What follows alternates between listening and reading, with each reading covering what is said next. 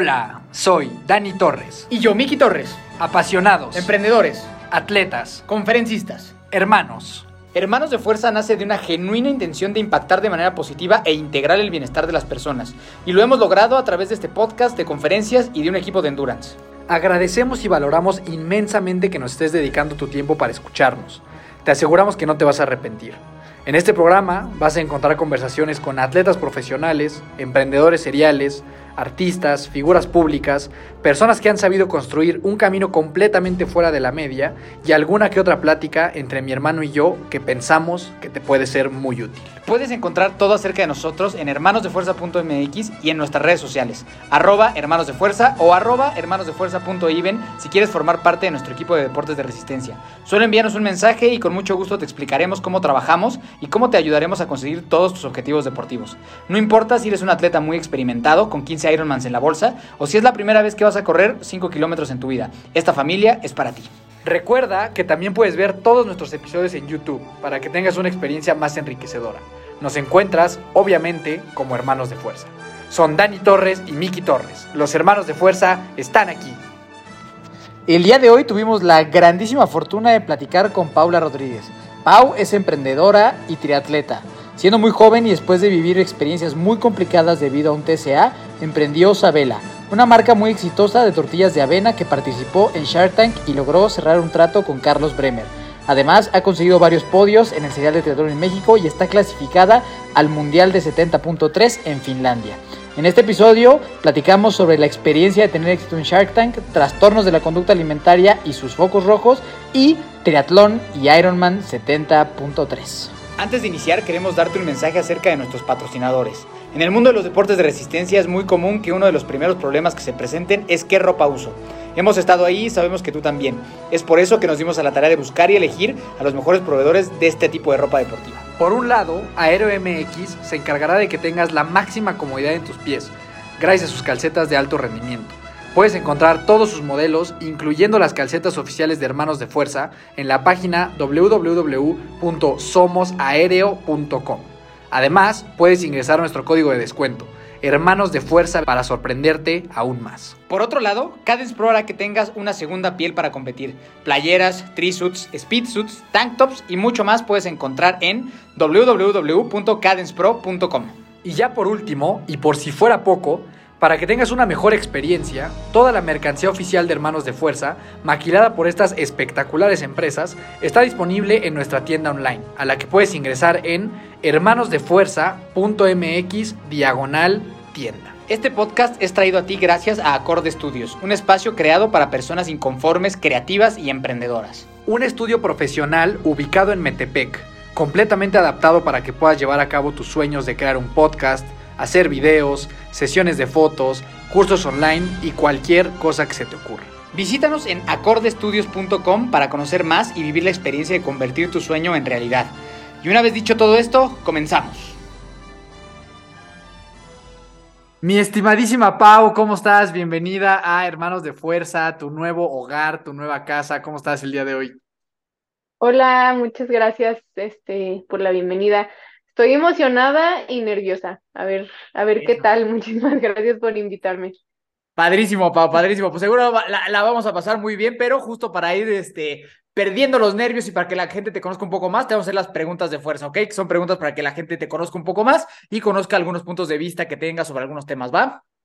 Muy bien, pues vamos a darle. Venga, el primero es, dinos algo que tú creas que pocas personas coincidan contigo, algún punto de vista que tú tengas que no comparta la mayoría de las personas. Ay, Dios, qué difícil. Un punto de vista. Em, siento que soy muy común en eso.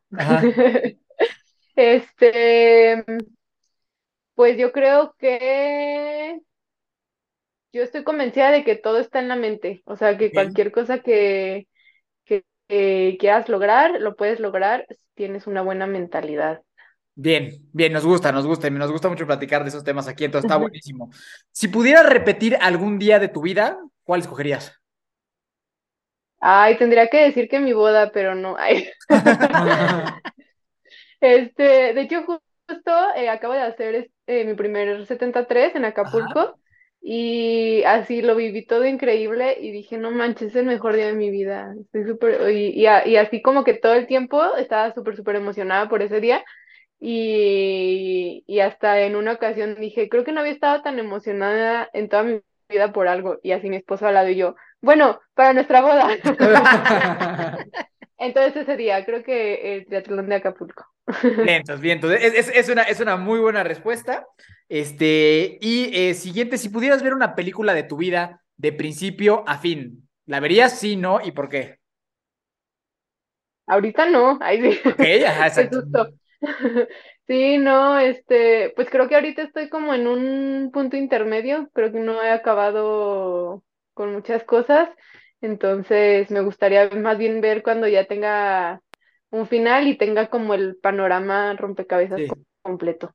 Ok, sí, sí, ya como a los Ujú. 80 años, ¿no? 90 años. Ándale, ajá, Eso. ya que me siente diga, ah, ya entendí eso, ya entendí lo otro. Sí, venga, buenísimo. ¿Cuál dirías que es la mejor compra que has hecho en tu vida? La mejor compra, la comida, me encanta la comida. Bien, bien. Y, y- y va a ser un tema del que vamos a platicar bastante, yo creo. Sí, pero sí, toda la comida siento que es la mejor inversión. Ok, ok, bien, bien, bien. Ese también es un punto de vista controversial, ¿no? ¿Y cuál es, cuál es la, la mejor comida para ti? Ay, a mí me encantan los cortes de carne, Ok. así como dicen que sigan vivos respirando, así rojos, rojos, me encanta. Así desangrándose. Sí, así tal cual, que salga la sangrita. Ok, ok, buenísimo. Siguiente, ¿tienes mascotas? Sí, tengo dos perros. ¿Cómo se llaman y qué razas son? Tengo a Trek, es Ajá. un mestizo o de la calle, y eh, a Güero, súper básico su nombre, y es un labrador, o sea, todavía más básico. Amarillo. Deja, déjame adivinar, es amarillo. Ajá. Padrísimo. Oye, ¿y cómo se llevan entre los dos? Fíjate que no se llevan bien, es que primero adoptamos a Trek de chiquito, Ajá. mm, creo que como las bicis, sí. Sí. Y, y este, pero bueno, él lo tenemos desde chiquito y era como, así como el hijo único, ¿no? Y es súper juguetón. Y un tiempo después, eh, genuinamente y, y humildemente y así pues, quisimos ser casa puente para este labrador que encontraron en la calle. Eso pues, casa puente se convirtió en casa permanente. Entonces, pero entonces por eso se llama güero, porque dijimos, hay que ponerle, hay que decirle de una manera, pues para no encariñarnos, En lo que ¿no? se va. Pues, en lo que se va, pero pues no, ya tiene dos años con nosotros. Entonces, pues no se llevan tan bien porque Güero ya es más grande y no le gusta jugar. Entonces, Trek llegó así como a querer jugar y este como que le soltó unas morditas y ya de ahí se respetan su espacio. Ok, ok. Buena historia, buena, buena historia, me gusta.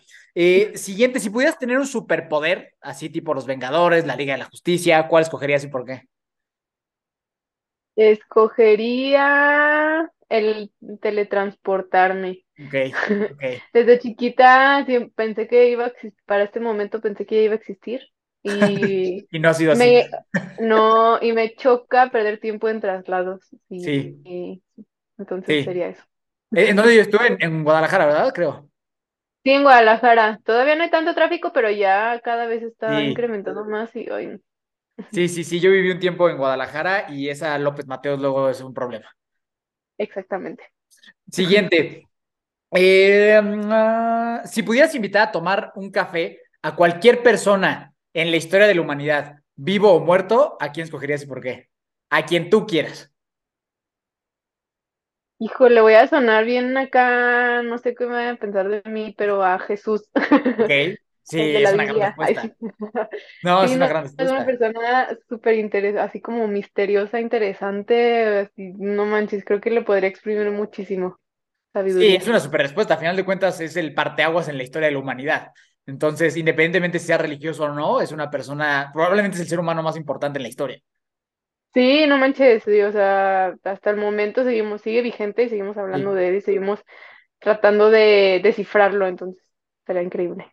Súper, súper, me gusta, me gusta mucho esa respuesta. Y por último, Pau, recomiéndanos una película, una serie, una canción y un libro. Una película, probablemente ya todos la vieron, pero es mi película favorita de todos los tiempos, es la de Un sueño posible. Es la del La- futbolista que... que adoptan. Ajá, esa Sí, con, es ajá, mi favorita. Sí. Una serie, amo Doctor House. Ok, ajá, Tiene ajá. como mi humor negro y, y misterio y todo eso. Este, una canción. em, ahorita traigo mucho hasta para entrenar. em, ay, ¿cómo se? No me, ya ni me acuerdo cómo se llama, pero tiene una frasecita que dice, em, o sea, como que eres imparable como un Porsche. Ajá. Entonces, así ha sido mi mantra, casi casi corriendo, ¿no? Ajá, Eh, ajá. no, a ver, ahorita que me acuerdo del nombre se los digo. ¿Y qué más ¿Es, era? es en inglés la canción? Sí, es en inglés, creo que decía. Sí, la de Unstoppable, ¿no? Vamos. Esa, mira, sí, ajá. esa, Ok. ajá. Sí, sí, bien, bien, Sí, buena canción. la traigo mucho. ¿Y un libro? ¿Y qué más? Casi no leo. Este, soy de la que compra libros porque ya quiere leer y los deja abandonados. Este, me recomienda, bueno, es un libro que me gusta mucho y se llama, y es de los pocos que, la verdad, lo, lo escuché, fue audiolibro, Audiolibro, no voy a audiolibro. Es mentir, válido, es válido. ajá, sí, pero se llama Dejar de ser yo. Este, está bien interesante porque es como de tratar de olvidar todas tus creencias de toda tu vida y como crear esa nueva persona. Está, ¿Es, dejar de ser yo o deja de ser tú? ¿El de es el de Joe Dispensa? Sí, ese, ese, ese. Ajá, sí, perdón. Pero Sí. sí está. Es Sí, el este es bueno, traigo es ahorita. bueno. Entonces está, está chido. Buenísimo, buenísimo, Pau. Pues esas fueron las preguntas de fuerza, así que vamos a entrar de lleno a la historia. Sí, Pau, antes de que nos Bien. cuentes pues, un poquito toda tu historia, desde cómo eras de chiquita, luego cómo llega el deporte a tu vida, este, la parte de, de Isabela y demás. eh, aquí nosotros tuvimos a Marcus Dantus, que pues, obviamente seguramente lo ubicas, y recientemente también platicamos con Karen Rodarte, que, que también estuvo en, en Shark Tank con, con Pai Pai. Eh, y los dos nos contaron sus experiencias, ¿no? Uno como Shark y la otra pues como participando en Shark Tank. Ella eh, más bien le invitaron al programa como para, para participar y demás. Entonces me interesaría muchísimo saber cómo fue tu historia con el programa. Es decir, tú sí aplicaste, fuiste como a estos castings, eh, cómo fue toda tu aventura con Shark Tank hasta cerrar la ronda y saber qué pasó. Me entiendo, creo que en tu caso fue con, con Carlos Bremer, ¿no? Sí, Este, ¿cómo, ¿Cómo fue todo el proceso así de inicio a fin? ok, va. Soy bien detallista, ¿eh? Si se enfadan. Me venga, venga. Este, bueno, cuando fue hace creo que ya como cinco años, yo estaba en una, no tengo idea de cómo llegué, pero tengo dos teorías. Este, yo estaba en una, se llamaba Asociación Mexicana de Mujeres Empresarias, pertenecía como emprendedora, y en una ocasión me invitaron a Ciudad de México a, a un pan, en la Semana del Emprendedor, a un panel de mujeres emprendedoras.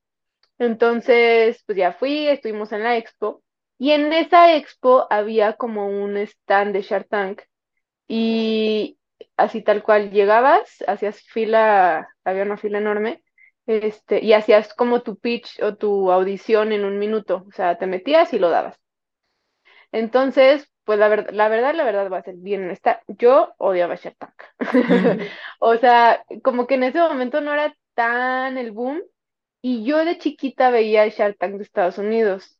Entonces traía como ay, este trip de que, ay, es que en México no, no son iguales, ya sabes, ¿no? Entonces, este, como que dije, no, no quiero, pero estábamos sin hacer nada y dije, bueno, hay que hacer fila y me meto. La mayoría de mis, de mis decisiones así son, así como que, pues bueno, vamos a ver qué, qué tal. Entonces ya me metí y se me olvidó por completo. O sea, pasaron como meses y ni me acordaba.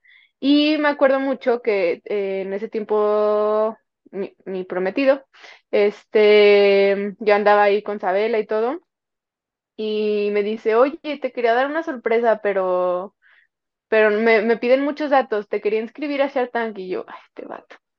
Y ya como por darle por hasta por darle por su lado dije, ay, sí, ya ahorita me meto. Este, pero no lo hice.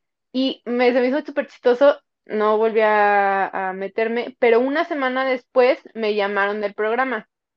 Este, estuvo bien chistoso porque así me escribieron por WhatsApp de un número desconocido. O sea, de que una persona, no sé, me escribe un Juanito, hola, oye, este, soy de Juanito de Shark Tank, eh, queríamos ver si quieres participar con Sabela y yo. Es un, o sea, Raro. pues obviamente sí, no, o sea, claro que no te la crees, pero como, como todas mis decisiones dije, pues vamos contestándole. Entonces, este, le contesté y ya seguimos la conversación y resultó que era cierto.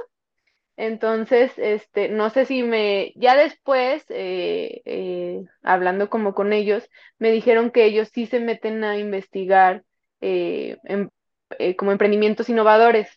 Entonces, eh, y según ellos, así me encontraron. No sé si, fue de esa manera o fue porque vieron mi audición, no tengo idea, pero bueno, así es como llegué al programa. Y el proceso duró como nada, o sea, una semana. Duró así, me hablaron ese día, me entrevistaron ese día, este, todo súper, súper rápido. No sé por qué, pero todo es así. Este, ya me hacen varios filtros, también porque obviamente pues quieren show. Entonces quieren saber tu historia, quieren saber, este, pues un montón de cosas. Hasta te ponen como con un coach para hacer tu pitch pero en ese momento yo ya lo tenía medio elaborado, entonces no estuvo tan difícil.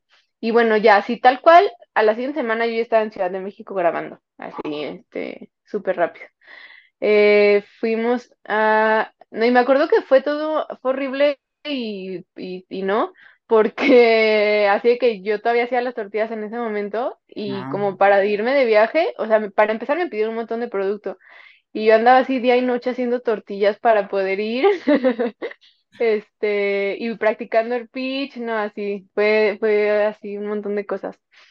Y ya llegando allá, este, la verdad estuvo súper divertido, me gustó mucho la experiencia porque te hacen sentir estrella por un día.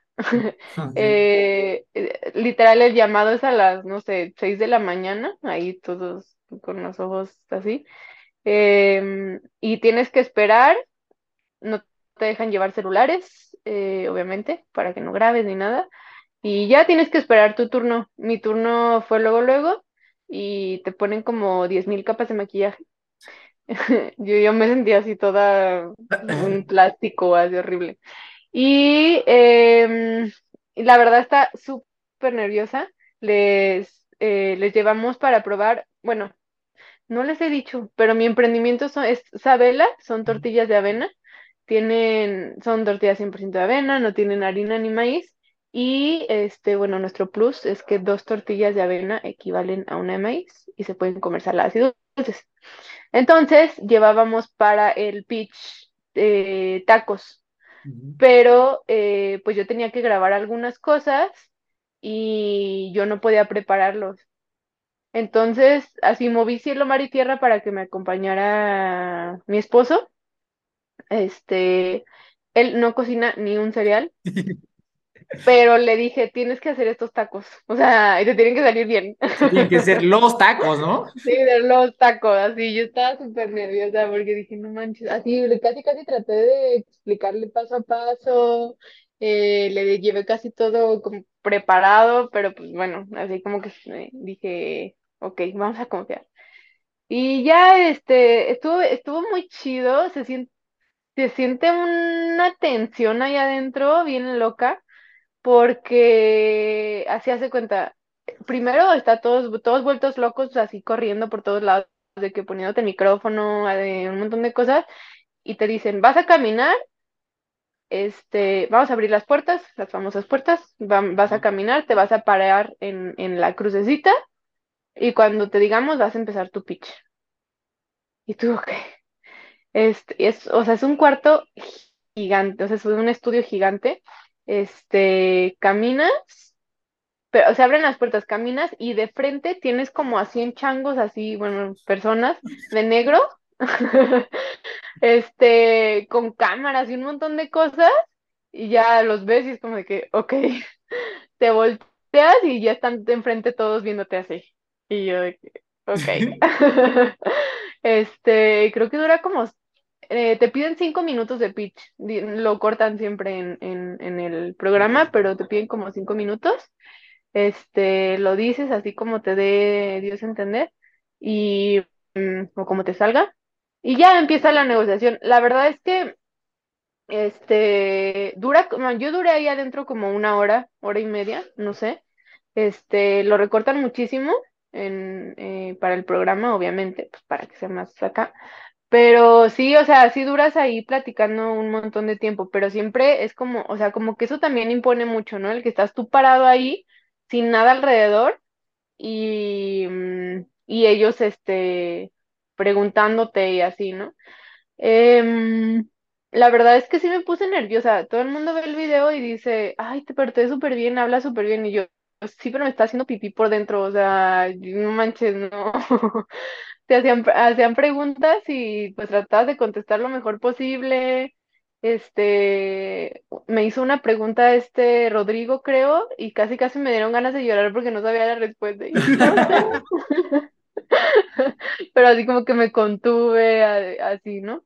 Entonces, bueno, yo pedía ah, un millón de pesos por el veinte No- por ciento, me 900, parece. ¿no? Creo que estás viendo como Ah, 900 mil. 900, ajá, eh, ya lo, lo subí. Sí. Pedí 900 mil pesos por el 20% y ya negociando con este, bueno, se, se empezaron a salir eh, y Carlos Bremer, quedamos con Carlos Bremer que me Oye, Pau, perdón, los perdón, perdón que te interrumpa. ¿Qué sientes cuando se empiezan a salir? Horrible, no, yo sentí que se me caía el mundo, así, yo dije, no, por favor. Este, eh, creo que la primera fue esta Patricia, Ajá.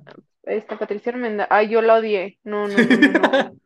O sea, no, me hacía puras preguntas bien así, Sí. atacando, y casi casi todo lo hacía por show, o sea, de verdad, se escuchaba en su tono de voz, como era como, como queriendo llamar la atención, no sé, o sea, cambiaba luego, luego su tono de voz cuando hacía una pregunta como según ella retante, no sé. Sí, o sea, ella No es como, es como muy poco querida, de hecho, como en todo el ecosistema Shark. Ajá. Inclusive el Marcos, y hasta el Marcos Dantos nos dijo así como que con ella no tenía como una gran relación. Ay, sí, no, no, no, de verdad, yo lo odié. Y según yo dije, ay, mujer, ¿no? O sea, nos vamos a identificar. Claro. Pero bueno, este, y luego ya mi, mi, ah, me acuerdo que habían dicho que iba a haber un invitado sorpresa y yo de que, pero ¿quién es? Y no nos podían decir, ¿no? Este, y ya entré, no lo reconocí, o sea, no manches, Emanuel, tengo ¿no? 24 años, era Emanuel, Ajá. ajá, y yo de que, yo no sé quién es ¿Ese él, señor quién es?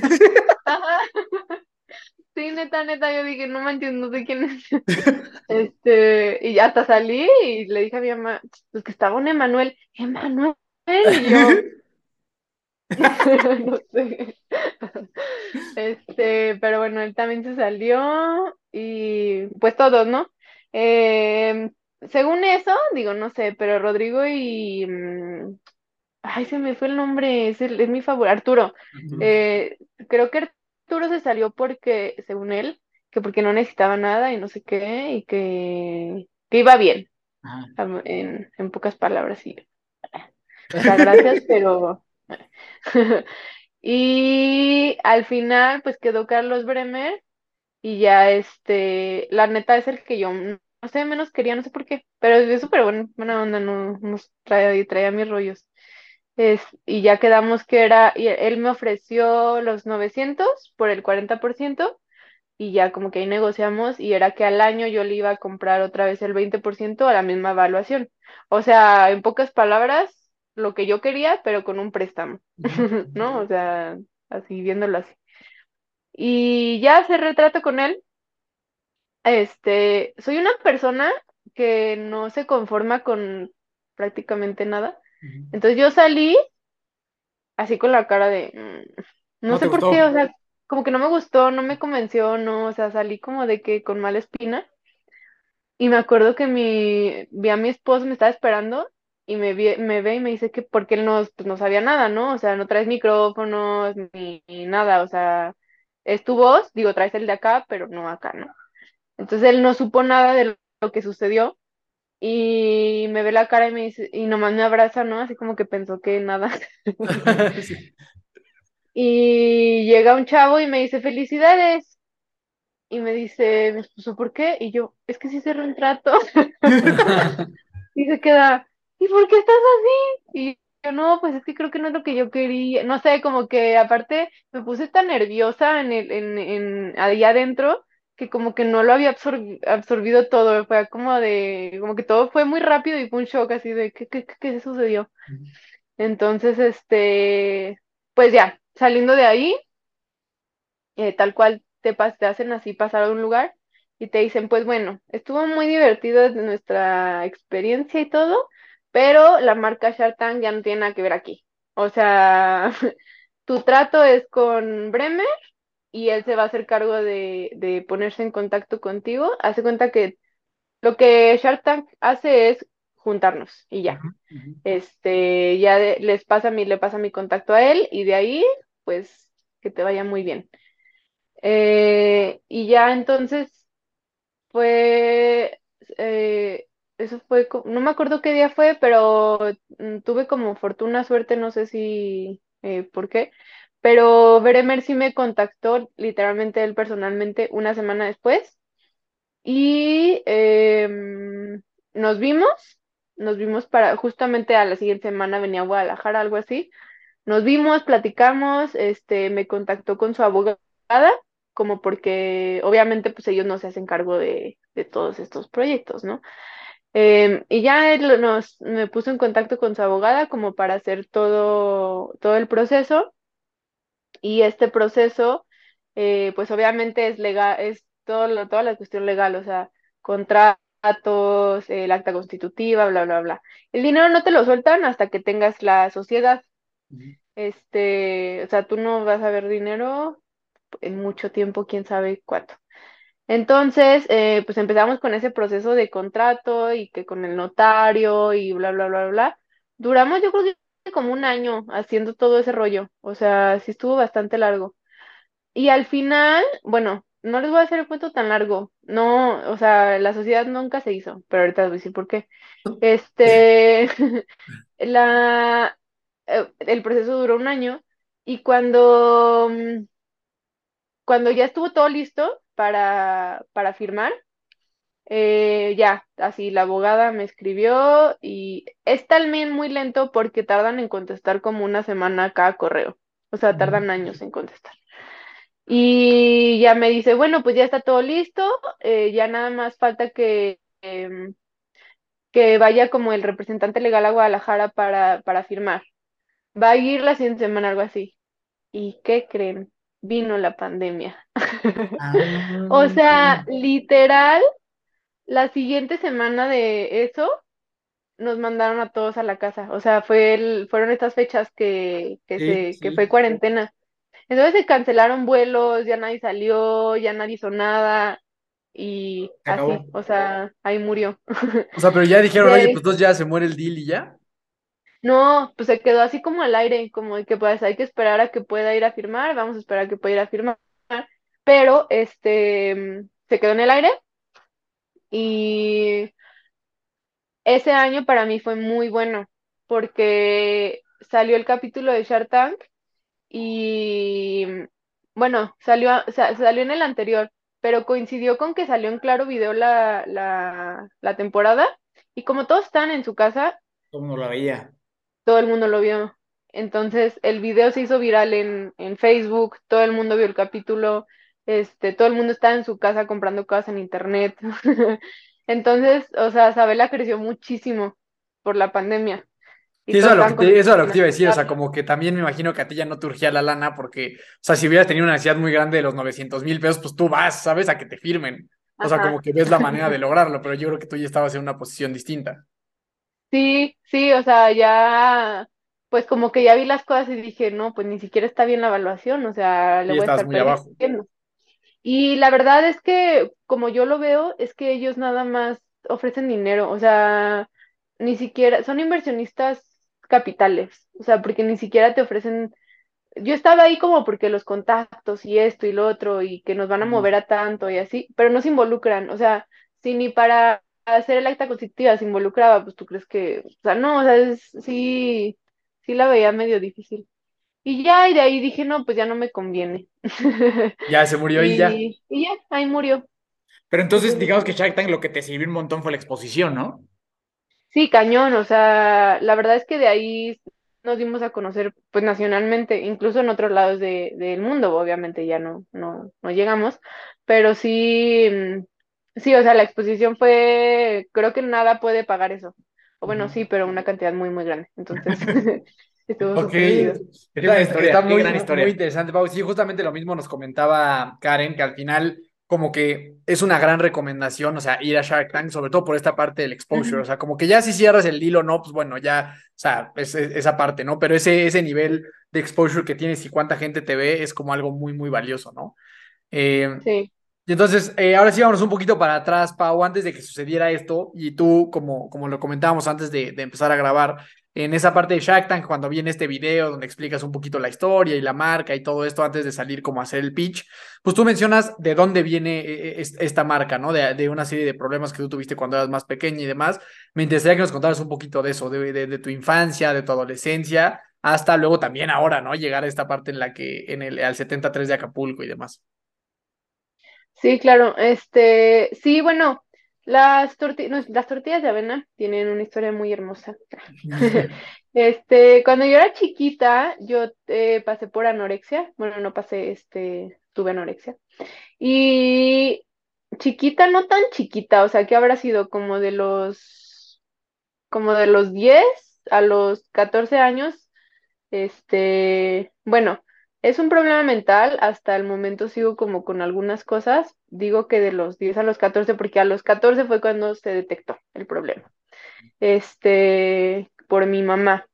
Y eh, bueno, me llevaba como a, a centros de, de mm, alimenticios, como para este tipo de problemas. Y yo solo seguía empeorando. O sea, hace cuenta que me acuerdo que iba con la nutrióloga y no, no me decían resultados ni nada. O sea, de hecho no me dejaban ni ver la báscula, pero literal te pesaban así para, para atrás y la tapaban. Y ya este, pero seguía bajando yo, así cada que iba con, con la nutrióloga, seguía bajando, seguía bajando, este, iba con, con psicólogo, pero pues obviamente tienes un problema, no lo reconoces y estás apático, ¿no? Es como de que, o sea, ni Aparte siquiera, por la edad en la que estabas, o sea, es una edad bien complicada. sí, claro, o sea, estás en la mera edad en, en que, para empezar, adolescente, ¿no? O sea, apático. Sí, sí. Y aparte sin aceptarlo y, y preocupándote demasiado por cómo te ves, pues la receta, la peor receta. Entonces, este, Pau, yo me pero to- acuerdo, to- to- todo empezó por eso, o sea, como por una comparación física con algún estándar, como por algo así, o sea, el problema empezó por ahí. sí, sí, todo fue porque, bueno, o sea, ya ahorita que lo hemos trabajado y visto, yo cuando era chiquita yo era gordita, o sea, sí era, mm, sí, estaba llenita, o sea, no era delgada, no tenía complexión delgada. Y ah, crecí como en una familia, bueno, mi abuela, yo quiero decir que es gordofóbica, y siempre nos comparaba con mis, con mis primas.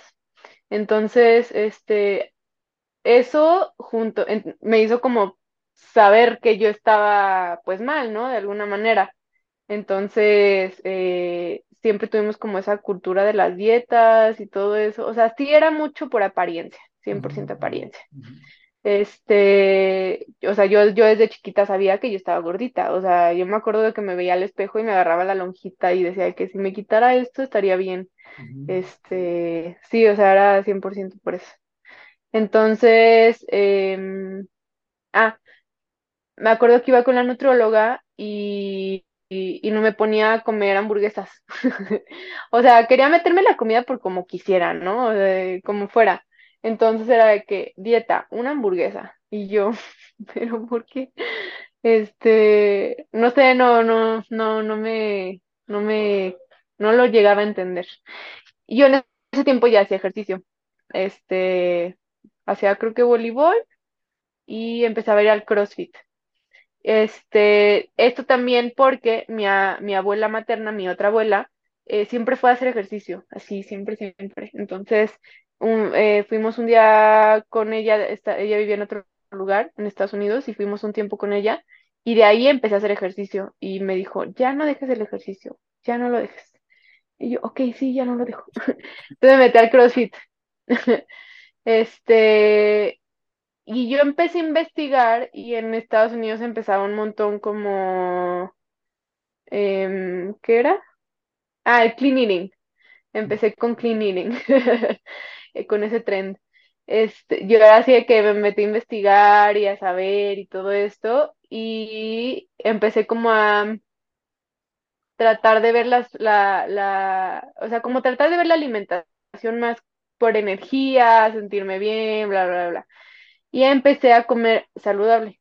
O sea, como que dije, ok, yo, yo no te voy a comer una hamburguesa, pero quiero empezar a, sen- a sentirme cómoda con lo que como, o sea, saber que estoy nutriendo mi cuerpo, no que estoy comiendo por comer, chatarra. Este, y ya empecé yo a cocinarme. Desde los 14 años me cocino, así, este, y le cocinaba también a mi mamá y a mi hermana. Empecé a cocinar y, y a mí me gustaban mucho las crepas. Y, pero dije, "Oh, ¿cómo las hago saludables? Porque pues eran de harina, ¿no? Harina de trigo. Y ya eh, empecé como a, a jugar con la avena y salieron, eh, al principio las hacía crepas y después hacía burritos. Así, eran unas tortillas así gigantes y gruesísimas y se rompían, o sea, nada que ver con lo que son ahora. Este, y fíjense, no traigo para enseñárselas, pero eh, ahí poco a poco como que empecé a cocinar. Y aparte, eh, mi, bueno, esto ya se lo pregunté a mi mamá después, pero a mi mamá le dijeron, y es como un, un, este, un consejo que les dan a los que pasan por estos eh, problemas alimenticios, que mantengan su mente ocupada.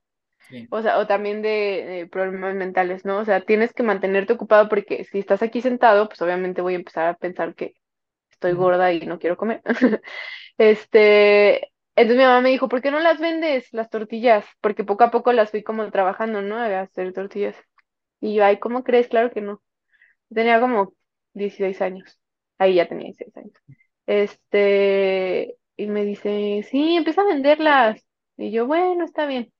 Este, mejoré un poquito la fórmula, así tal cual dibujé un logo, le, bueno, le inventé el nombre. Se llaman Sabela por Sa de sano, ave de avena y ya hola de tortilla, Sabela. ajá, ajá.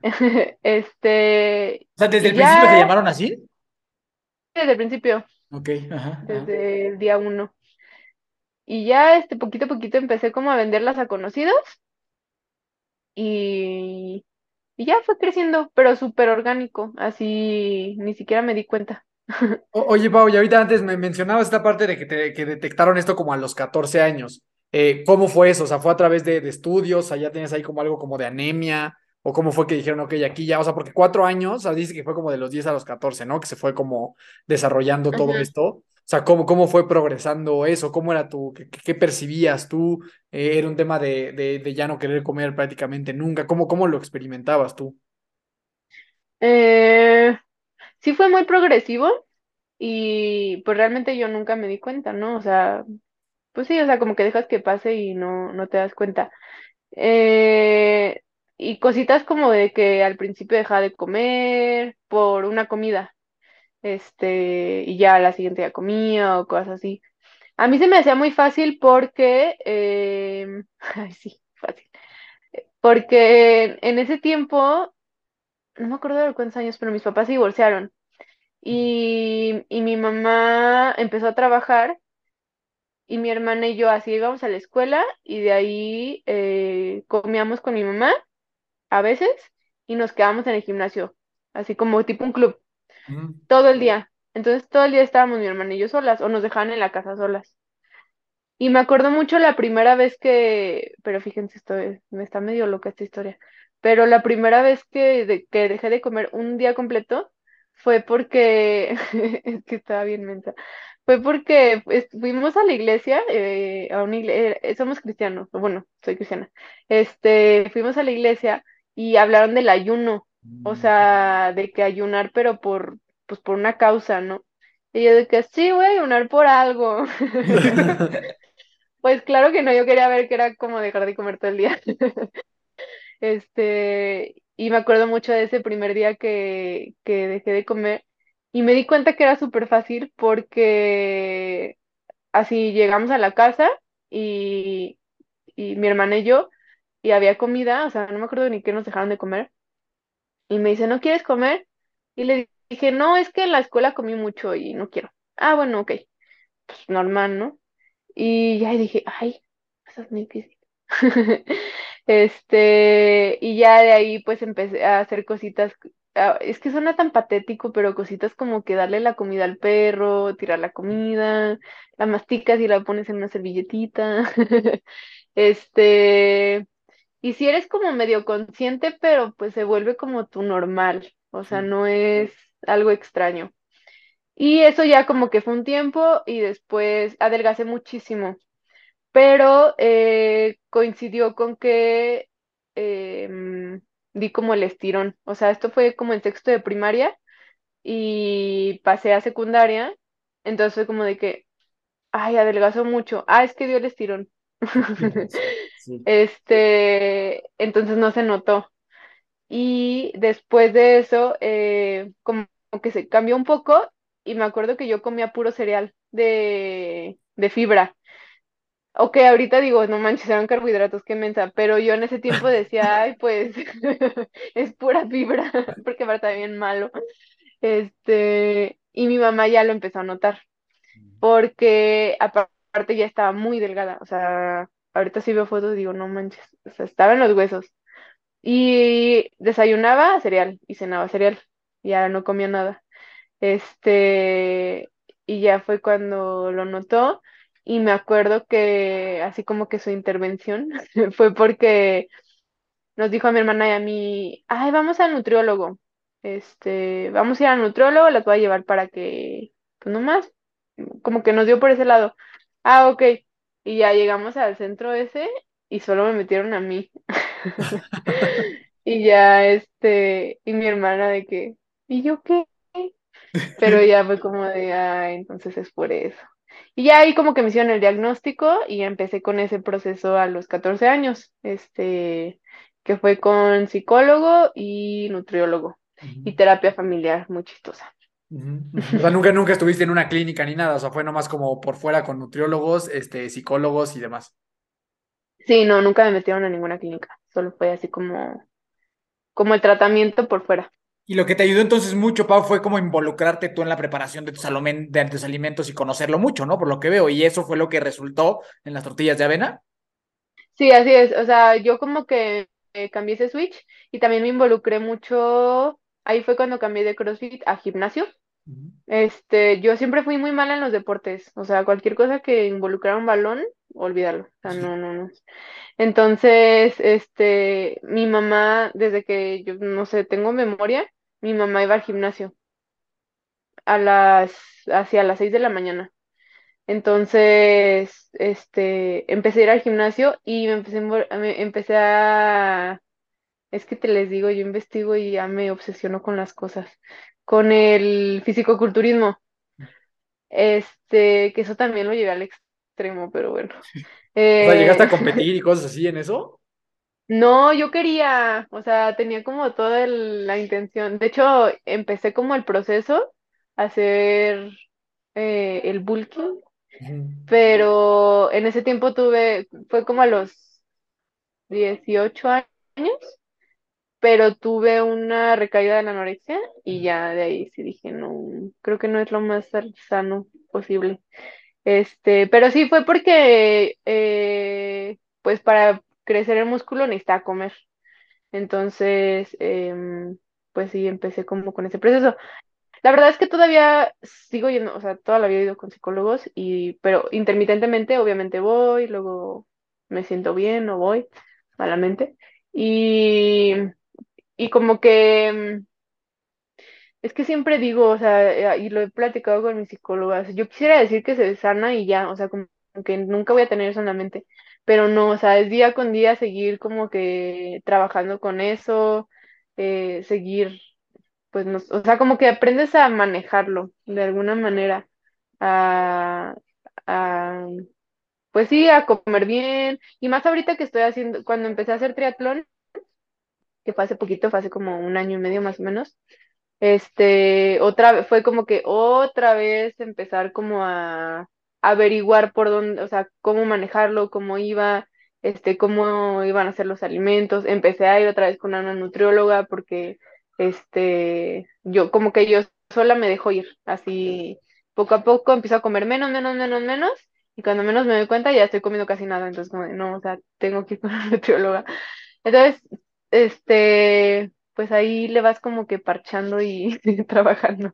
oye, Pau, y justamente ahorita como para, o sea, porque yo creo que es un tema que se da, como lo platicábamos, de manera como muy sutil, ¿no? Como que de repente hasta se disfraza como de buenos hábitos y como que a veces es medio confuso darte cuenta si ya estás en un problema o simplemente eres una persona saludable, ¿no? Entonces, ¿cuáles crees tú que son como unos cinco seis, o sea, lo que, lo que nos puedas decir como estos focos rojos a los cuales personas que nos escuchan tienen que estar atentas como para decir, ok, o sea, que una cosa es como quererte cuidar y otra cosa a lo mejor es ya querer saltar comidas, ¿no? O sea, como cuáles serían como estos focos rojos que tú has logrado identificar en tu vida a lo largo de esta, de esta experiencia que a la gente le puede servir como para estar alerta de, de esta situación. Bueno, no soy experta y no soy psicóloga, ¿eh? no lo vayan a tomar así como ley, pero pues lo que yo he como que identificado, em, número uno sería pensar todo el día en comida este, como que estar pensando en cuánto comí, eh, qué voy a comer al ratito, este, cuántos carbohidratos va a tener, em, ya comí muchos carbohidratos, o sea, como que todos esos pensamientos realmente no creo que sean muy saludables. Este, ese sería el número uno. El número dos, este, yo me convertí en un tiempo en una calculadora. Hace cuenta, era de que, que metan, y luego así los reloj, cuando salió el Apple Watch, o sea, qué buena herramienta y todo, pero me acuerdo que era como de que, ay, quemé 600 calorías, ok, ¿cuántos voy a comer? Y este, eh, hoy quemé 50 más, ok, no, está bien, no voy a comer más. Y cosas así, o sea, como que sí me convertí en una calculadora y estar pensando como esas cosas creo que sería otro foco completamente rojo. Este, eh, el siguiente sería pesar la comida así o llevar todo al gramo. Y es que se, o sea, se hizo tan común ir con la nutrióloga y que te pone tus porciones y estás pesando la comida, ajá, y mides la tacita y todo eso. Ok, sí, pero si ya se convierte en de que no puedo comer si no lo medí, pesé y así, ya es un poco rojo, porque pues la vida no se trata de pesar. Eh, no sé, Me imagino que y, lo mismo con una báscula de humanos, ¿no? O sea, estar todo el día, todo el día queriéndote ahí pesar y pesar y pesar, ¿no? Sí, claro. Eso, gracias a Dios, lo aprendí muy pronto yo porque pues el peso fluctúa demasiado y más en las mujeres, o sea, de la retención de líquidos, que estás en tus días, que estás en la fase, no sé qué. Entonces, la báscula es tu peor enemigo, sí. Sí, llegó un tiempo que me pesaba todos los días y te obsesionas, pero también. Este, ahorita ya le ignoro, no sé ni cuánto peso. Y luego, es más, voy con una nutrióloga tan buena, o sea, es, es, es nutrióloga de mm, justo de, de triatletas. Y me encanta porque siempre que vas te pregunta, ¿te quieres pesar? O sea, ya no es como que, ya ves, a veces llegas con los nutriólogos y primer orden del día, pesarte y medirte. Y con ella es como que toda la cita y al último, ¿te quieres pesar? ¿Sí? ¿No? Ah, ok. Si no quieres, pues ni modo. O sea, no pasa nada. Está bien. Este, sí, porque digo, como triatletas, nuestro objetivo, pues, es el, es el, Performance. el rendimiento, no es, ajá, no es como te ves. Este, y ese sería el siguiente foco rojo. Ay, sí. Eh, fijarte mucho en cómo te ves. Me, me he dado cuenta que a nadie le importa.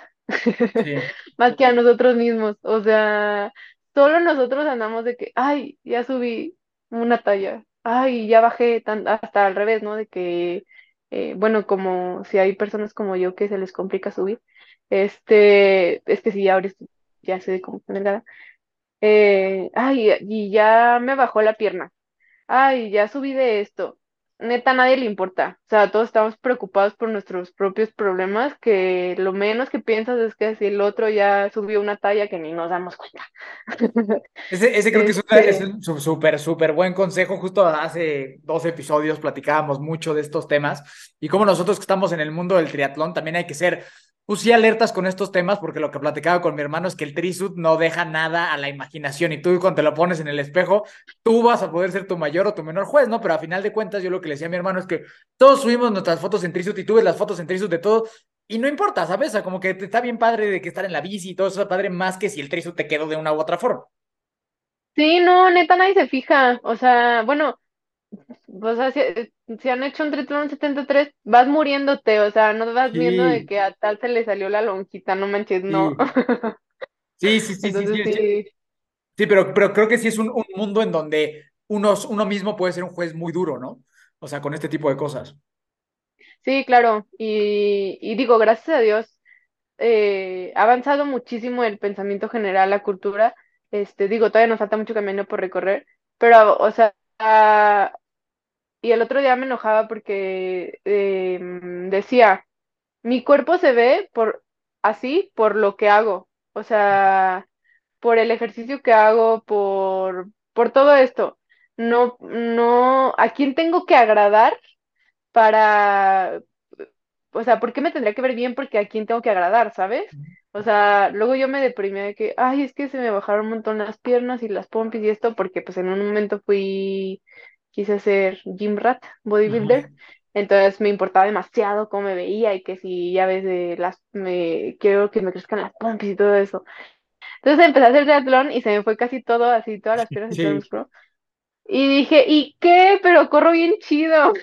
sí, O sea, sí, no, no, y digo, ha avanzado muchísimo la cultura general, tenemos que eh, seguir avanzando, pero pues creo que si vamos cambiando un poco de ese pensamiento, va a estar chido el sí, me parece súper interesante, Pau, sobre todo también por eso, porque todo, justo todos estos focos rojos como que mencionaste, o sea, en gran parte también se ve como una persona súper saludable, ¿sabes? La persona que, o sea, por eso hay tantas apps de estas que tú metes, no sé, 100 gramos de pollo y te dice, pues todo, eh, como los macros que tiene ese, esos gramos de pollo, ¿no? Y hay mucha gente que lo utiliza y hay también como, no sé, como que siento que de alguna manera están empujando los dos frentes, o sea, se empuja el tema de la conciencia y el de, pues, ser como un poquito más balanceado en tus hábitos de comida y demás, y al mismo tiempo se empuja una cultura como de muchísimo detalle en todo lo que haces, ¿no? O sea, de pesar tu comida, de tener estas apps que te digan absolutamente todo de ti, estas básculas que en un segundo te digan porcentaje de grasa, este líquido, peso, masa, masa ósea, o sea, todo, todo, todo. Entonces, como que es complicado, yo creo que estar maravillando ambas, como ambas situaciones, porque por un lado parece que eres como una persona súper saludable si haces eso, pero como tú lo dices, por otro lado son focos rojos que te pueden estar llevando ya a un destino que no está nada cool y nada saludable, ¿no? O sea, creo que es difícil como estar surfeando hoy en día en esta bipolaridad de hábitos, en el cual pareciera, por un lado, que es algo muy bueno, pero si le das tantito la vuelta, ya te metiste en una bronca, ¿no? Este, pero bueno, entonces síguenos contando un poquito, Pau, ya cómo llega ahora el teatrón a tu vida, porque no solo llegó, sino que pues la estás rompiendo muy cañón. Este, ay, sí, sí, si ya me escucharon, ya saben que soy obsesiva. Este, pues fíjate que, mm, mm, bueno, es- estoy casada. Me casé hace cuatro años. eh, es importante mencionarlo porque Iván se llama mi esposo. Él ha hecho triatlón desde hace como 10 años ya. O sea, tiene mucho tiempo haciendo triatlón. Entonces, desde que yo lo conocí, era como que, ay, hago triatlón. Y yo, neta, no tenía idea de qué era. O sea, lo conocí hace como cinco años. No tenía idea de qué era el triatlón, así yo decía triatlonista, imagínate. Eras de esas, eras de Entonces, esas. era de esa que lo criticaba. Este, sí, no, entonces, o sea, yo neta no corría eh, ni un kilómetro. O sea, mi cardio era el típico caminar en la caminadora, este, 20 minutos. Em, y ya, entonces, para mí era como de que, "Iu, ese mundo no me gusta. Y ya, eh, ¿cómo llegué? Em, el año pasado, bueno, él intentó meterme, o sea, él sí intentó hacerme triatleta, pero no lo logró. De hecho, me compró una bici hace como, no sé, tres años, me compró una bici de ruta y la usé una vez y ya, o sea, ahí la dejé. Pero porque hacíamos, porque fuimos a rodar, aquí tenemos el, el estadio OmniLife, el estadio. Akron, que es en el que rodamos, y este, y hacía mucho frío en ese tiempo. Entonces fui y me congelé y dije, yo no soy para eso, bye. Adiós. Y ya entonces, este, así, ajá, la vendió, obviamente.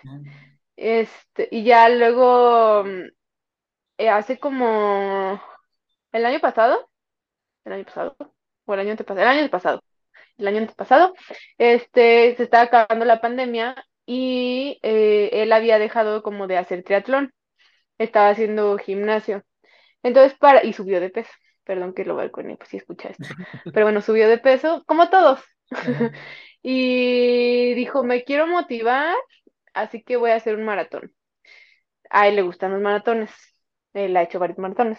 Y mi papá se inscribió, mi papá también corre, al maratón de Los Cabos.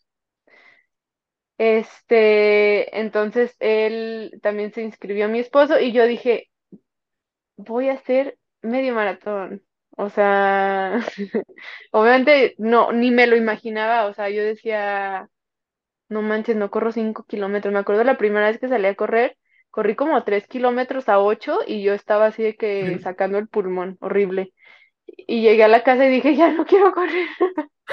Este, no, que nos da horrible. Y, mm, y después, y luego lo acompañé un día a entrenar ahí al Akron y eh, de hecho esto lo acabo de publicar porque me dio mucha risa, que le dije, ay, te acompaño en bici. Entonces me prestó una bici mi mamá de, pues esas de Walmart. Y me fui a andar en bici con él, desde montaña. Y dije, ay, a mí me encanta la bici. Yo me acuerdo que me gusta muchísimo andar en bici. Y así le dije, quiero, quiero otra vez empezar. Pues ni lo pensó dos veces y ya el siguiente fin de semana yo ya tenía una bici, ¿no? Y ya empecé, empecé en una bici de cross. Sí, es de cross, ¿no? De esas que son como más gruesas, pesadas, con la llanta gruesa. Este, ajá, y con el manubrio así de montaña y todo, y ahí empecé a darle a la bici. Este, pero como que no, no mejoraba, no mejoraba, y él estaba en un equipo, en Vikingos, ahí estoy ahorita, eh, es un equipo aquí en Guadalajara, este, no es muy conocido en el mundo del 73 porque hacen un poquito más de olímpicos, pero es, pero bueno, aquí sí es medio conocido. Y eh, él me decía, métete al equipo, ándale, este, está bien para que mejores, ¿no? O sea, para que te jalen. Y yo no, no me gustan los equipos, no me, soy muy, la verdad soy medio introvertida, entonces no me gusta convivir. Y yo que no, no quiero. Este, pero pasaron como unos meses y no mejoraba. Entonces le dije, bueno, pues me meto. Y de ahí ya cambiamos a una bici de ruta, este, que me quedaba grande, pero le empecé a dar y como que me pegué muy rápido con el grupo. Y ya todos de que vas a ser súper bueno. Y yo, ay, sí. Este, pero pues en ese momento yo era malísima, o sea, me quedaba atrás, no, no, no, todo mal. Y después de eso, eh, ya corría, ya se unieron estos dos, ya corría este, para el maratón de los cabos y ya hacía bici. Entonces yo no sabía nadar, eh, no, no sabía ni flotar. Entonces, pues ya como que estando en el equipo me empezaron a contagiar el espíritu deportivo y, y me dijeron, ay, métete a aprender a nadar y no sé qué, y yo me daba muchísimo miedo, pero más, más que miedo de nadar, sí me da miedo el agua, pero más como de, estoy bien, o sea, tenía como 22 años y yo que estoy súper grande, ¿no? Este, o sea, me daba pena, ¿no?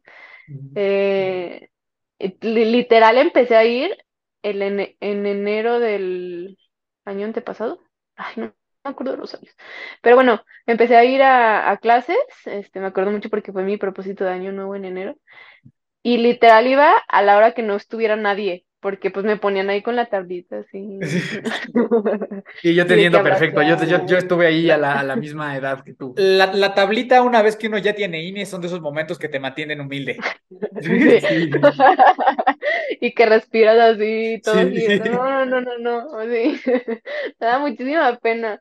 Este, pero por eso iba cuando no había nadie. Y ya que así me aventaron en un mes a nadar con el equipo, pues no manches, o sea, también me mantuvo humilde mucho ese momento.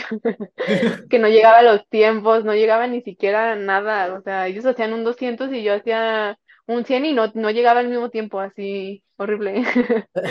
este, pero bueno, ahí como que empecé a agarrar y, y empecé a mejorar un montón. O sea, este, en mi equipo compiten mucho y en, en, o sea, como que van casi, el, ese año fui casi a todo el circuito de, del, de los triatlones de la federación. Ajá, o sea, hice, creo que, o sea, mi, mi primer triatlón hice un sprint a los dos meses de que había aprendido a nadar, o menos. Este, también me avientan mucho así como al, a ver, ahí se va. ¿eh? Este, y luego ese año también hice como seis olímpicos y ese mismo año dije, quiero hacer un 73. O sea, como que luego, luego. Oye, ¿y en los Olímpicos Eh, cómo te iba ya en cuestión de tiempos y así? O sea, ya, o sea, ya ganabas y ya competías así como ahora en el, en, en Acapulco o, o todavía no tanto. sí, o sea, mm, que fue como en el tercer olímpico gané podio. Pero, eh, este, pero digo, di el salto bien cañón, ¿eh? O sea, hasta Sí. ni yo me explico cómo mejoré. De verdad fue como que abrí y cerré los ojos y, ¿Qué hago ay, ya estoy Sí. corriendo rápido, ajá, sí, de la nada. Y mm, digo, obviamente con muchísimo esfuerzo, o sea, soy muy obsesiva, soy muy constante, o sea, no falto ni un entrenamiento, literal, este, hasta hago de más. Digo, no de más que esté mal, ¿ok? Sí, también está mal. Este, y aparte, o sea, creo que gracias a mi mamá tengo el hábito de despertarme temprano y entrenar temprano todos los días. Todos los días a las seis de la mañana estoy entrenando. Este, entonces sí, también es mucho como esa, esa constancia. Y este, mm, ah, pero a lo que iba, eh, porque quise hacer 73 aparte de que porque me encanta entrenar la distancia, este, porque aprendí a nadar muy grande, o sea, tengo un año y medio nadando. Entonces, sí soy lenta en la natación, o sea, no les voy a mentir, no, no la he podido como que mejorar tantísimo, es mi debilidad, mi fortaleza es la bici y corro bien. Entonces, este, en los Olímpicos Te falta tiempo para alcanzar. me falta un tiempo para alcanzar. Siempre me pasaba eso. O sea, los que llegué muchas veces en cuarto lugar, bueno, las otras veces llegaba en cuarto lugar, pero de que llegaba, a, no sé, dos, tres minutos de la tercero o así. Entonces, y mi bici era igual o mejor que la- los primeros lugares y mi carrera igual. Entonces, o sea, todo el tiempo en natación. De hecho, eso me pasó en Acapulco. O sea, en Acapulco, eh, mi bici fue la mejor de mi categoría y la carrera, pues ahí más o menos, creo que fue como la tercera, algo así, pero muy, muy pegada a los otros lugares. Pero en la natación, el primer lugar me sacó 16 minutos, o sea, ¿cómo cierras 16 minutos? Entonces, por esto, este, como que analizando, dije, necesito más tiempo para alcanzarlas. Y también conocen la dinámica del olímpico, o Sí, sí, sea, sí. tienes que agarrar grupo. Entonces, Te conviene a ti pues más aventé. sola. Ajá. Entonces yo me aventaba la bici sola, les llegaba, pero pues ya no traía tantas piernas para correr. Ajá. Entonces, este, pues me gusta, y me, y me gusta mucho rodar sola. La verdad no me encanta, este, grupo. ir en grupo. Y ya, este, por eso me motivé y pues dije, pues mi teoría se confirmó un poco porque me fue muy bien. Oye, ahora sí, cuéntanos un poco, ya casi para ir cerrando, Pau. ¿Cómo estuvo ese gran día, ese, ese día que repetirías antes de tu boda? ¿Qué tal estuvo ese Acapulco que te, que te catapultó al Mundial eh, de medio Ironman en tu primer 73? Sí, no, increíble, así lo recuerdo y, y es como para lo que nací. Este, la verdad es que fue increíble. Eh, la natación para mí eh, siempre es el trámite. Eh, como que mi objetivo era no desesperarme. Me desespero mucho todavía en el mar, como que sí me llegan a dar mis ataques de ansiedad. Entonces, de pánico, pero este, ese era mi objetivo.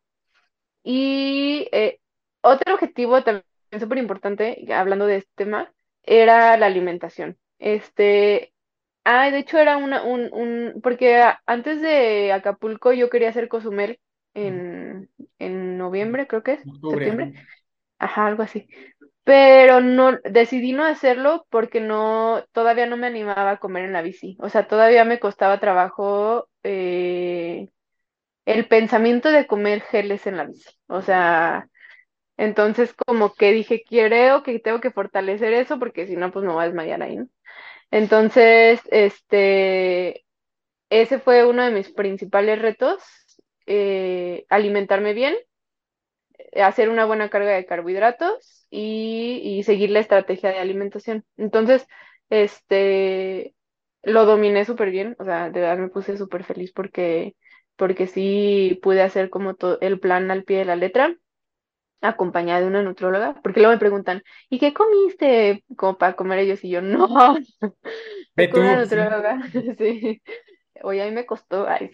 Este, y ya entonces, eh, ah, bueno, la bici la disfruté muchísimo, me costó trabajo un poquito agarrar ritmo pero, este, pero bueno, y también, es que lo trabajé muchísimo con la psicóloga porque em, el chiste es como que enfocarte en, en el momento, en, este, y los primeros kilómetros mm, de la bici, haz cuenta que malamente no probé dónde poner los geles, entonces los amarré al cuadro y me iban raspando.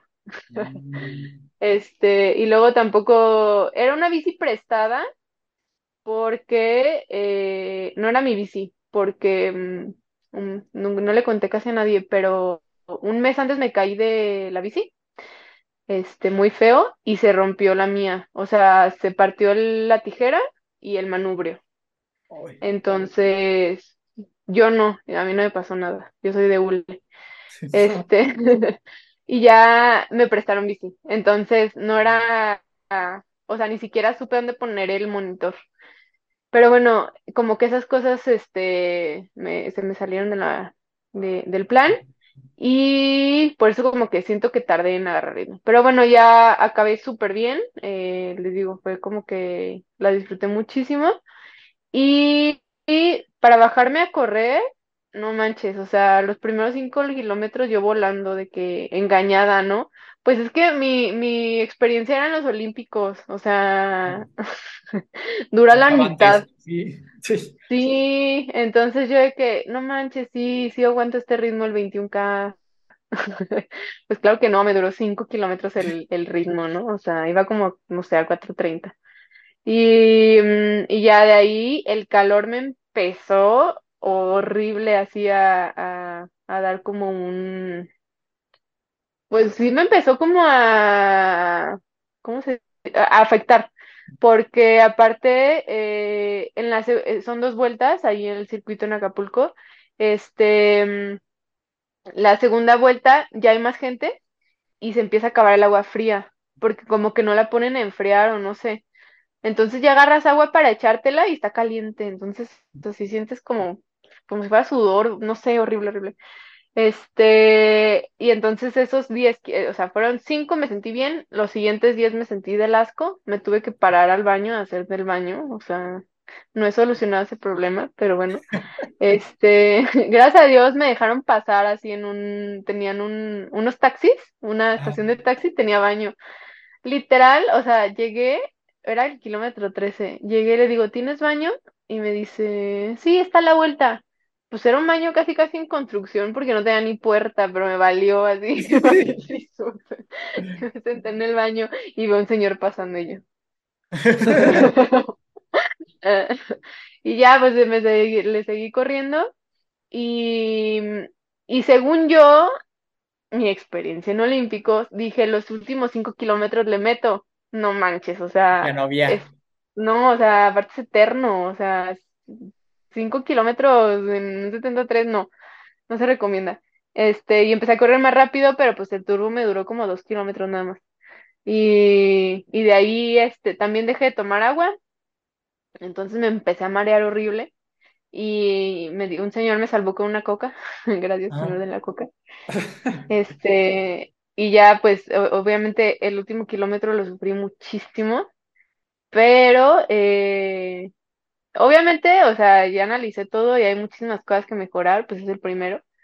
Pero la verdad es que llegué con las piernas así hechas bolas y así adoloridísima.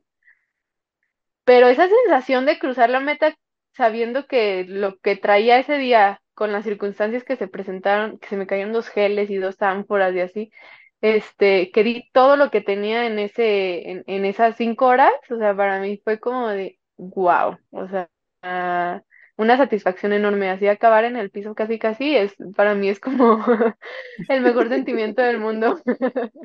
Así que sientes que las piernas ya no podían avanzar ni un metro más. Entonces acabé así en las nubes, súper feliz. Y lo que más me dio felicidad fue, o sea, obviamente yo sí traía como que en la mente, ay, quiero sacarme un lugar, quiero sacarme un lugar. Llega un punto en el que te vale, o sea, nomás quieres llegar a la meta y acabar y tirar todo. Pero ya llegar y con esa satisfacción y que me dijeran de que, ah, quedaste en podio, fue como de, no manches, va, o sea, no, no, o sea, fue increíble. Sí. Sí, Yo, yo comparto mucho eso, Pau. O sea, yo también creo que, por lo menos a mí también me gusta vivir así esas competencias. O sea, yo creo que como que la mejor manera de honrar el esfuerzo de entrenamiento que hiciste todos los meses anteriores es llegar destrozado a la meta, ¿no? Para mí también, yo, yo soy de, ahí, mi hermano no es tanto de esa escuela. Este, yo sí creo mucho en eso, en llegar así abatido y decir, no manches, neta, o sea, dejé todo, o sea, toda la, la última gota de sudor y de lágrimas y de sangre ahí la dejé. Para mí también eso es como pues sí, como la mejor manera de rendirle honor a, todo el esfuerzo que pusiste en los entrenamientos, ¿no? Este, ¿y qué sigue, Pau? Ya para ir terminando, eh, ¿qué sigue para, para, para el emprendimiento? ¿Qué sigue ahora? ¿Estás preparando el mundial? ¿Hay alguna competencia en medio? ¿Qué planes tienes de aquí en adelante? Ay, muchas cosas. Este, bueno, voy, a ir al Mundial de Lati este es en Finlandia. Al principio no tenía ni idea de dónde era Finlandia. Es que ya ven que estás ahí, ya sabes, en, en lo de los slots y de que quieres el slot. Sí, lo pagas. Y yo, obviamente, pues, pues mi sueño, o sea, para mí era como, wow, ir a un mundial. Claro, lo pago. Y luego, ¿dónde es Finlandia? ¿A dónde voy a ir? ¿Qué acabo de pagar? Ajá, ¿qué hice? Este, eh, entonces, bueno, justo eh, nos habíamos inscrito al maratón de Berlín, pero es un mes después y nunca he hecho un maratón, entonces, bueno, está como por verse. Este, voy a, eh, es, es ahora sí que va a ser mi evento A, ¿no? Este, obviamente. ya empecé como un poquito, obviamente el específico, el entrenamiento específico dura tres meses, todavía no, pero ahorita he querido como que agarrar fuerza y fortalecer un poquito mis debilidades que son las subidas. Estoy delgadita, pero, ay, no, no, no, no son lo mío. Este, eso, eh, competencias en medio, la verdad es que como todavía no traigo tantos medios maratones, quiero hacer más, más este 21K, porque hasta el momento solo he hecho como dos o tres, entonces sí me costó mucho trabajo la distancia. Este, quiero ver si hago Ixtapa, y, pero ese sí es olímpico. Este, y ya eso como en torno al deporte y seguir entrenando. Y eh, en, el, en el lado del emprendimiento, la verdad es que sí es bien difícil llevar las dos así como que al 100%, porque mm, mis planes de crecimiento eh, sí, las, sí, han, sí se han visto un poquito pausadas como por todo este sueño de triatlón. Seguimos manteniendo el negocio, o sea, como está, pero ahora sí que eh, cuando dices de estar el siguiente paso, pues ha sido un poquito complicado por los tiempos. Pero este sí, justo este año eh, eh, queremos como industrializarlo un poquito más. Mm, hace como, bueno, sí, ya como para el año y medio, este, que estamos haciendo una máquina para hacer el proceso un poquito más rápido, industrializado. Entonces seguimos trabajando en eso y también estamos trabajando con un laboratorio para mejorar la, la, fórmula para la vía de anaquel. Entonces no está en pausa, simplemente andamos este, como que son procesos medio larguitos los que hemos estado haciendo, pero pues el plan es, este, mm, mi principal objetivo es meterlo a retail y eh, salirme del, un poquito de la, de la distribución. Ajá. Eh, ah, me quiero enfocar en, en, en la fabricación y pues de ahí creo que me libera muchísimo el tiempo. Entonces. Ahorita, ¿dónde la gente puede comprar este, las tortillas? Ahorita estamos principalmente en Guadalajara, o sea, puntos de venta te puedo decir de Guadalajara que si hay un montón, si nos buscan en redes sociales que es arroba sabelamx, eh, les podemos decir o los pueden encontrar ahí. Eh, en el norte, como por Sonora y así, los encuentran en Casa Ley. Y de ahí en más para todo el resto de la República nos encuentran en Mercado Libre y en nuestra página tenemos tienda en línea, es sabelamx.com y ahí sí este, enviamos a todo México. Está buenísimo, está buenísimo. Buenísimo, Pablo. Pues de verdad, creo que fue una, una, una gran conversación. Yo, yo me llevo muchísimo. Justamente la lana de Shark Tank era para una máquina, ¿no? O sea, pero ¿es, es esta máquina la misma de la que estás hablando o esa sí ya la compraron desde antes? No, esa sí ya, este, ya está en funcionamiento, pero nos quedó chica muy rápido. Ah, Entonces, gracias a Dios, ahí sí. Sí, que, son happy las- problems. Ajá, exacto. Entonces sí, estamos haciendo como esa, pero hace cinco veces más. Ah, ok. Entonces, ajá. Sí, pero, pero bueno, sí sigue el crecimiento. Bu- buenísimo, Pau. Eh, la última pregunta que le hacemos a todos los invitados del programa, si tuvieras la posibilidad de impregnar el primer pensamiento que tienen las personas al despertar, todo el mundo va a despertar pensando esto que nos vas a decir, ¿qué sería? Mm, tú tienes el poder. Ok. Me Ok. gusta. Buenísimo, Pau. Pues de verdad, mil gracias por haber estado con nosotros. ¿Dónde te puede seguir la, la gente? Un último mensaje que quieras dar. Me me pueden encontrar en Instagram como arroba soy Paula RGZ, Paula con U, me dicen Paula, Paulina, de todo menos Paula, pero bueno, es Paula. Este, y nada, pues muchísimas gracias, espero no haber hablado mucho, eh, siempre me dicen que digo muchos detallitos innecesarios, pero para mí son importantes para pintar todo el, el cuadro, entonces... Este, muchas gracias, me encantó platicar con ustedes y pues muchas felicidades por este proyecto que la verdad me encanta. Muchas gracias, Pau. De verdad, muchísimas gracias por, por haber estado con nosotros. Para nada, nosotros también somos bien platicadores, entonces, entonces estuvo increíble y seguramente ya nos encontraremos en algún, en algún evento. Ahora que quieres ser medios maratones y vas al medio maratón de la Ciudad de México, pues ahí vamos a estar este, nosotros junto con todo nuestro equipo, junto con toda la familia de fuerza, ahí te estaremos esperando. Y de verdad, mil, mil, mil gracias. Eh, a mí que me escuchaste, me encuentras como Daniel Torres con dos O's en todas las redes sociales, sabías por haber. Y Pau, de verdad, mil, gracias por haber estado con, con nosotros. Un gustazo haberte conocido y que sigan los éxitos. Muy bien, pues muchísimas gracias. Y ahí nos Eh, vemos en Ciudad de México entonces. Eh, seguro, seguro, Pau, por allá nos vemos y eh, a título personal también este, agradecerte y reconocerte la valentía de platicar de temas que a veces no son tan sencillos y que creo que hace mucho más falta, que hace mucha falta más voces como la tuya que estén dispuestos a platicar de estos temas porque estoy seguro que hay pocas cosas más padres y más bonitas que regalarle la experiencia propia a alguien que viene atrás.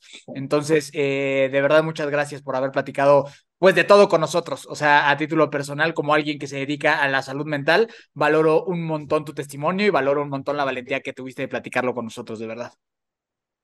Muchas gracias. Y sí, pues si alguien le sirve y puede aprender de los errores ajenos, con todo gusto les platico todos los que he hecho. Est- Está buenísimo, Pau. Te mando un abrazote. Nos veremos pronto. Eh, gracias a ti que escuchaste el programa. Gracias por acompañarnos hasta acá. A mí me encuentras como Miki Torres C y nos buscas, escuchas o ves en cualquier plataforma donde existen los podcasts como Hermanos de Fuerza. Recuerda siempre que nunca te rindas y la buena suerte te encontrará.